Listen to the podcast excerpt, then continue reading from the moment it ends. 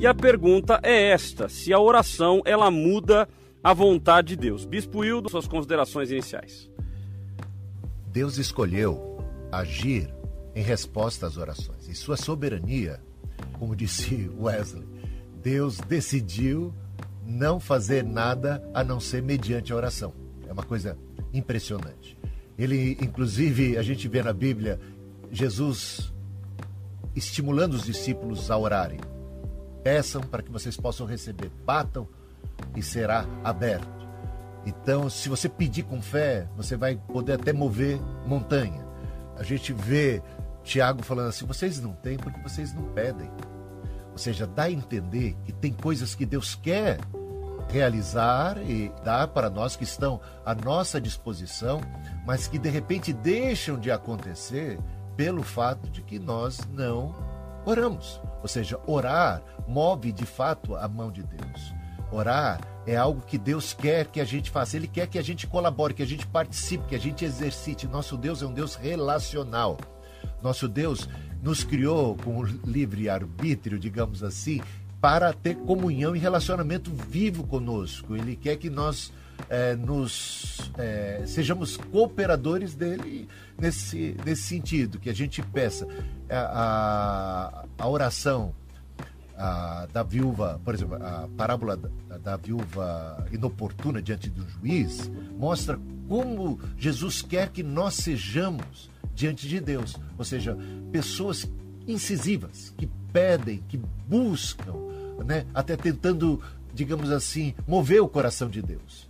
Como na, na passagem do Ezequias, aqui do rei Ezequias, o, o, o, o rei recebeu uma palavra praticamente um decreto de Deus, né? digamos assim. Você vai morrer, você não vai escapar. Mas ele orou com muito coração e houve uma mudança, digamos assim, daquele plano A para um plano B. Eu vejo isso acontecendo ali. Da perspectiva calvinista, que é uma perspectiva determinista, tudo, absolutamente tudo, incluindo as nossas orações, elas foram é, parte de um decreto de Deus ou seja, tudo que existe, existe porque Deus assim o determinou. Então as coisas não podem ser diferentes daquilo que Deus de determinou. Então não haveria, de fato, ali um relacionamento vivo acontecendo. O Ezequias não poderia ter agido diferente. Ele está agindo de acordo com o decreto. Ele está orando assim porque assim Deus quis. Então vira uma espécie de marionete nas mãos de Deus. Então a oração não está, de fato, do, da perspectiva calvinista, atingindo, afetando, alcançando o coração de Deus em hipótese alguma. De fato, foi Deus quem colocou na boca do Ezequias tais palavras, tais reações, e foi Deus que planejou tudo, inclusive a própria oração. Então, tudo determinado, tudo pronto. Então, a oração de súplica do, do próprio Ezequias torna-se uma verdadeira farsa, quando de fato tudo já foi determinado por Deus.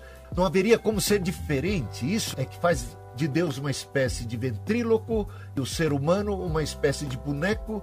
É da boca do ventríloco que saem as palavras que saem da boca do boneco e o boneco está pedindo alguma coisa que de fato foi determinada pelo próprio ventríloco e o ventríloco vai responder a um pedido do boneco naquela interação que se torna uma interação fajuta, uma interação, uma verdadeira farsa e eu diria até perversa, porque da nossa perspectiva humana nós estamos achando que nós estamos livres para pedir ou para não pedir e que, por exemplo, quando o Tiago diz você não tem porque você não pede, então dá a entender que nós estamos sendo privados por falta de oração, por negligência de oração. E se nós orarmos, vamos ter. E tantos outros textos da Bíblia que falam a respeito da fé. A tua fé te salvou. Então, não, não foi uma fé que Deus botou e que Deus criou e que Deus fez tudo. Então, não haveria por que Jesus está admirado, por exemplo, com a fé daquele centurião. Nunca em todo Israel vi uma fé do tamanho tal. Ué, porque se foi ele mesmo que colocou, e se ele mesmo dá uma fé de tamanho tal para um, por que, que ele tem tal admiração? Por que, que ele então não deu fé de tamanho tal para todo mundo? Então começa a ficar um negócio muito desequilibrado quando a gente entende as coisas do ponto de vista calvinista, determinista. Se as pessoas estão salvas já desde a eternidade e outras perdidas de, de eternidade, por que que Paulo está orando pela conversão dos seus compatriotas que ele mesmo colocou na categoria de vasos de desonra por causa da incredulidade que foram cortados? Por que, que ele cultiva uma esperança de que venham a ser novamente reenxertados? Parece que Paulo não crê nesse determinismo fatalista. Ele sofre por seus compatriotas que agora estão na categoria dos réprobos. Ele está sofrendo. Por que, que ele sofre com os ditames de Deus? Por que, que ele não aceita essas determinações de Deus que já estão feitas desde a eternidade? Eu vejo com muita preocupação esse ponto de vista determinista calvinista que faz da oração uma verdadeira farsa. Ah, eu acredito na soberania de Deus.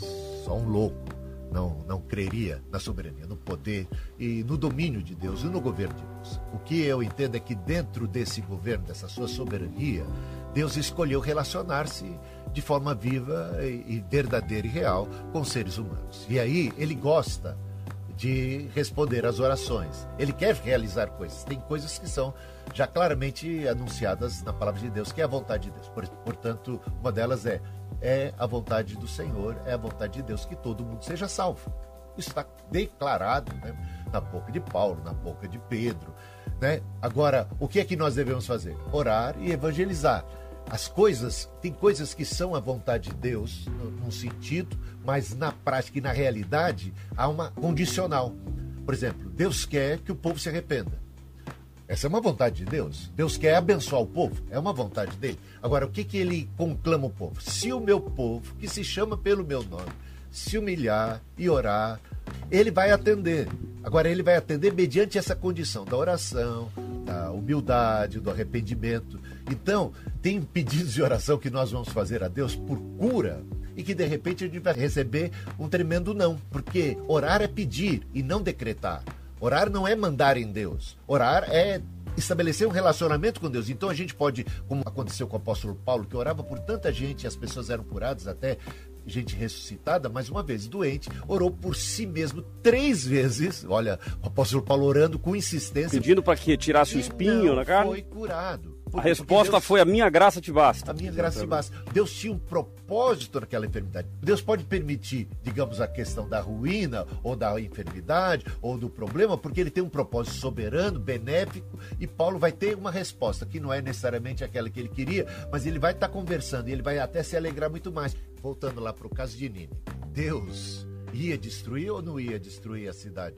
Ia ia destruir. Ele, inclusive, mandou o profeta anunciar tal destruição. Ou seja, Deus não estava blefando. Porque senão a gente acha que Deus está jogando truco sem carta na mão. Isso é que eu acharia muito perigoso. Então Deus mentiu.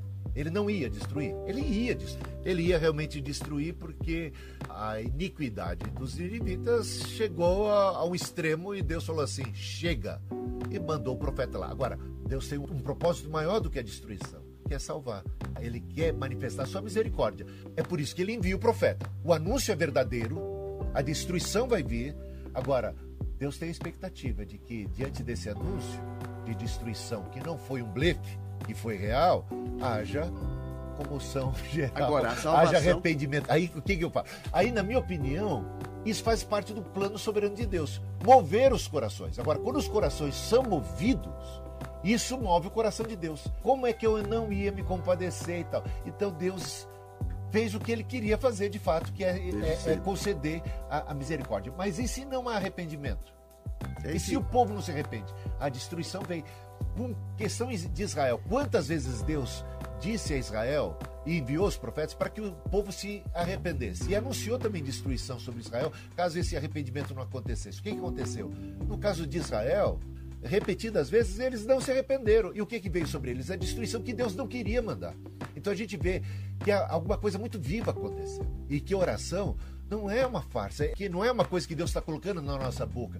Que se a gente orar, vai ter um resultado. Se a gente não orar, vai ter outro resultado. Que isso é muito vivo e é isso que Deus quer que a gente entenda. Inclusive, os calvinistas têm muita dificuldade de relacionar é, a soberania de Deus com a oração principalmente com oração de súplica, porque se todas as coisas estão decretadas por Deus e se, se isso é imutável, qual é o significado da oração de súplica? apenas ah, uma causa secundária, movida totalmente por Deus. Agora, da perspectiva arminiana, Deus é soberano. E Deus deseja que todo mundo seja salvo, portanto devemos orar, como Paulo orava pelos descrentes judeus. Em Romanos capítulo 10 a gente vê essa oração. Agora, como é que pode um calvinista orar pelos descrentes? O que pode uma oração fazer em favor de um descrente réprobo? Pode alterar o destino de uma pessoa? A minha evangelização, a minha oração, do ponto de vista arminiano, sim. Do ponto de vista calvinista, onde todas as coisas estão determinadas, não há oração possível ou que valha realmente a pena nesse caso para mudar e alterar o destino de alguém. Eu, quando oro pela conversão de alguém, não estou orando para que Deus vá lá e converta e, e use uma graça irresistível e mova o coração, mas para que ele possa trabalhar de tal maneira despertar essa pessoa, dar mais oportunidade a um relacionamento, a possibilidade dessa pessoa insistir e não querer, mas eu, eu oro, eu trabalho, eu insisto, eu busco. Então, todos os textos bíblicos que falam sobre oração falam sobre a possibilidade de conseguir e de alcançar alguma coisa que sem ela e sem essa atitude a gente vai acabar não alcançando. Eu não acredito que está realmente movendo a Deus a fazer alguma coisa que seja contrária àquilo que ele realmente quer, mas tem coisas que Deus quer fazer que deixa de, deixam de acontecer simplesmente porque nós não oramos. É, ore para que a alegria de vocês seja completa. Então, às vezes, a nossa alegria não está sendo completa porque simplesmente não estamos orando adequadamente.